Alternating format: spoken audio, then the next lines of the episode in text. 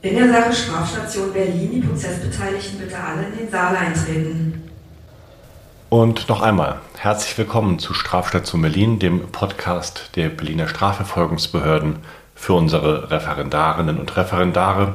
Diesmal die Tutorial-Folge, bei der es sich um das Thema Strafantrag drehen soll, weil natürlich die meisten der Graffiti-Delikte als Sachbeschädigung einzustufen sind und damit eben ein Strafantragserfordernis nach 303c StGB besteht.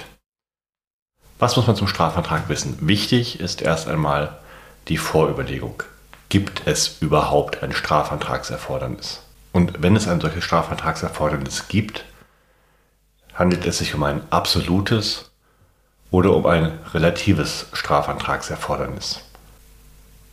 Bestenfalls sind die Strafantragserfordernisse direkt bei der Norm mit abgedruckt, zum Beispiel beim Hausfriedensbruch nach 123 Absatz 1 steht es direkt in Absatz 2, die Tat wird nur auf Antrag verfolgt.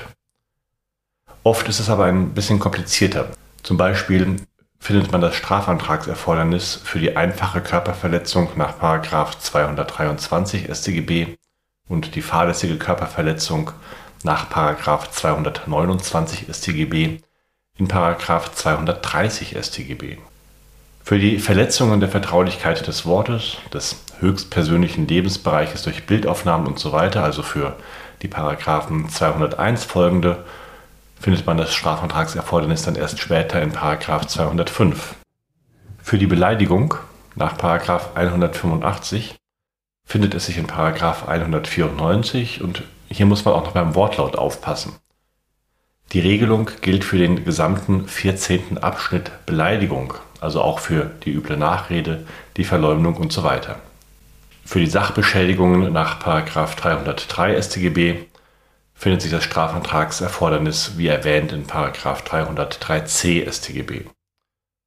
Und daneben gibt es auch noch ein paar etwas allgemeinere Strafantragserfordernisse, die umso mehr in der Klausur relevant sind, nämlich zum einen das Strafantragserfordernis des 248a bei geringwertigen Sachen und das bei 247 StGB bei einem sogenannten Haus- und Familiendiebstahl. Das Ganze ist deshalb relevant, weil in sämtlichen Vermögensdelikten, wie auch in sämtlichen Eigentumsdelikten auf diese Vorschriften verwiesen wird. Es gibt also nicht nur den Haus- und Familiendiebstahl, sondern es gibt auch den Haus- und Familienbetrug, die Haus- und Familienuntreue, den Haus- und Familiencomputerbetrug, Haus- und Familienunterschlagung und so weiter. Dasselbe gilt genauso für Paragraph 248a StGB, also für die Geringwertigkeit. Und das ermöglicht den Prüfungsämtern beispielsweise in den Klausuren im Rahmen von Paragraph 248a die Geringwertigkeitsgrenze diskutieren zu lassen, die wohl jedenfalls bei 25 Euro liegt. Und man kann verschiedene Konstellationen diskutieren, wenn es um Paragraph 247 StGB geht. Etwa, ob überhaupt ein Angehörigenverhältnis besteht. Dann müsste auf Paragraph 11 StGB abgestellt werden und gegebenenfalls auch erkannt werden, dass das Angehörigenverhältnis nach Paragraph 11 StGB nicht hundertprozentig deckungsgleich ist mit den Zeugnisverweigerungsberechtigten nach 52 StPO.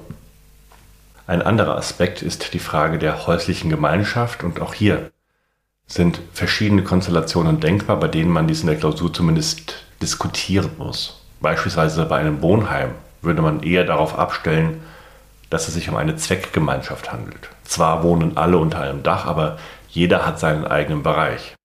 Insofern dürfte hier keine häusliche Gemeinschaft bestehen.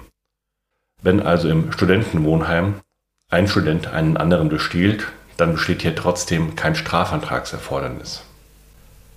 Bei einer WG könnte das Ganze je nach konkreter Ausgestaltung schon etwas anders aussehen, je nachdem, wie das Verhältnis der Personen untereinander tatsächlich ist. Wenn es sich auch hier eher um eine Zweckgemeinschaft handelt, dürfte auch das nicht ausreichen, um eine häusliche Gemeinschaft im Sinne des Paragraph 247 StGB zu bejahen. Es geht also tatsächlich eher um Lebensgemeinschaften, die noch nicht formell Angehörige und nicht miteinander verwandt sind, aber eben trotzdem enger miteinander verbunden sind und also einen gemeinsamen Hausstand haben. Schließlich werfen die Prüfungsämter in einer solchen Konstellation auch gerne die Frage auf, was passiert eigentlich, wenn der Diebstahl quasi im Moment des Auszuges passiert. Wenn sich also ein Paar trennt und der eine Partner beim Auszug Wertgegenstände des anderen mitnimmt, dann könnte man argumentieren, dass zu diesem Zeitpunkt des Auszuges formal die häusliche Gemeinschaft schon aufgelöst war, also kein Strafantragserfordernis besteht. Man könnte aber auch lebensnah etwas großzügiger sein und einem Paar auch vorübergehende Trennungen und Zerwürfnisse zugestehen. Dann bedeutete der formale Auszug allein noch nicht die Auflösung des gemeinsamen Hausstandes, es bestünde noch eine häusliche Gemeinschaft und damit auch das Strafantragserfordernis. Ist die Trennung aber dann doch vollständig vollzogen und der eine Partner kommt beispielsweise zwei Wochen nach seinem Auszug zurück, um seine Sachen zu holen und begeht dabei den Diebstahl. Wäre der gemeinsame Hausstand vorher schon aufgelöst und damit kein Strafantragserfordernis mehr gegeben. Hat man nun erstmal festgestellt, dass dieses Strafantragserfordernis tatsächlich besteht, stellen sich in der Klausur möglicherweise auch noch eine Reihe von weiteren Fragen, nämlich zum einen, ist tatsächlich die erforderliche Antragsberechtigung gegeben? Hat also tatsächlich der Verletzte der Straftat den Strafantrag gestellt?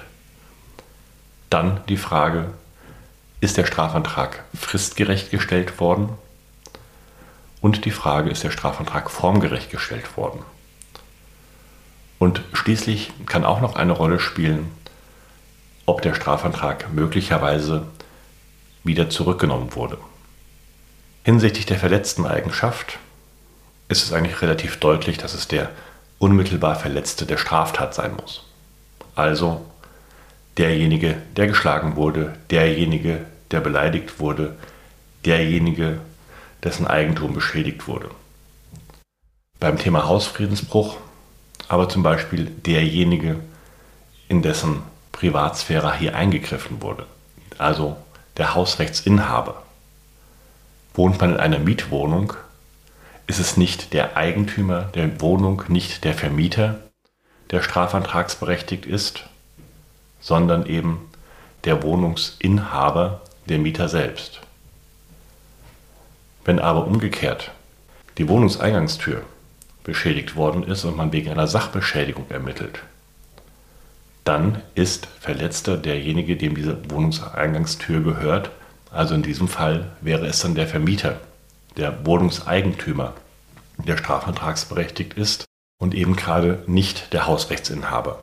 Es kommt also immer darauf an, was für ein Rechtsgut hier gerade geschützt werden soll und daraus leitet sich die verletzten Eigenschaft für die Strafantragsberechtigung ab. Die Strafantragsfrist beginnt spätestens zu laufen, ab Kenntnisnahme des Strafantragsberechtigten von Tat und Täter. Es kann also durchaus sein, dass man zum Beispiel im Rahmen einer Strafantragsberechtigung nach 247 erst zwei Jahre nachdem man von einem Angehörigen bestohlen worden ist, feststellt, dass man bestohlen wurde und dann beginnt eben ab diesem Zeitpunkt auch erst die Strafantragsfrist zu laufen und dauert dann drei Monate. Es ist aber trotzdem eine gesetzliche Frist, kann also nicht verlängert werden oder ähnliches. Umgekehrt, wenn noch überhaupt nicht klar ist, wer der Täter ist, aber die Straftat schon bekannt ist, kann man durchaus schon bei der Anzeigeerstattung beispielsweise einen Strafantrag stellen. Dann wird noch gegen Unbekannt ermittelt. Der Strafantrag ist dann aber wirksam, sobald ein Täter ermittelt wurde.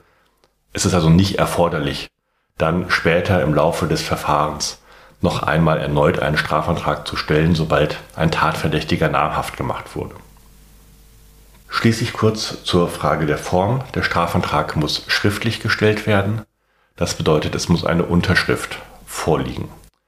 Strafanträge per Mail sind nicht zulässig. Strafanträge zum Beispiel per besonderem elektronischen Anwaltspostfach wären zulässig, weil da eine entsprechende Identifizierung und Rückverfolgung gesichert erfolgen kann.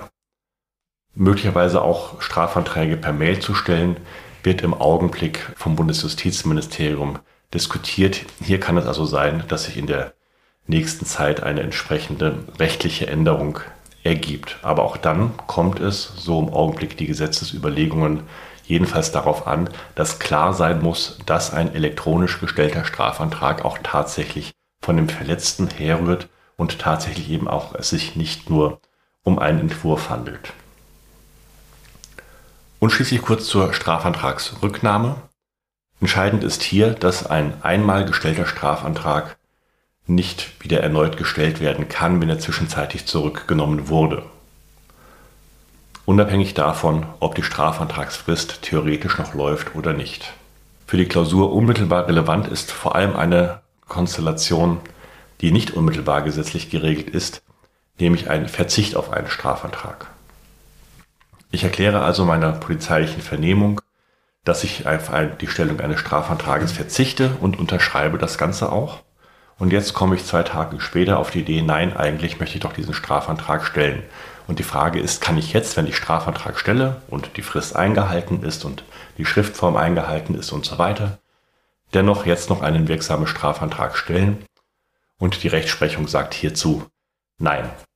Denn der Strafantragsverzicht ist, auch wenn er nicht unmittelbar gesetzlich geregelt ist, nichts anderes als quasi die Stellung eines Strafantrags und nach einer logischen juristischen Sekunde dann die Rücknahme eines Strafantrags, so dass auch hier die Sperre, ein bereits zurückgenommener Strafantrag kann nicht erneut gestellt werden, entsprechend anwendbar sein muss.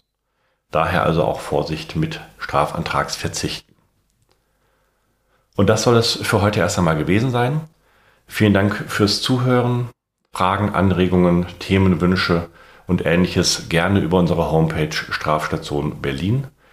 Und ansonsten hören wir uns gerne in zwei Wochen wieder mit der nächsten Folge, in der es um das Thema Kinderpornografie gehen wird und im Zusammenhang dessen im Tutorial um das Thema Durchsuchungen. Bis dahin, alles Gute. Die Prozessbeteiligten bitte.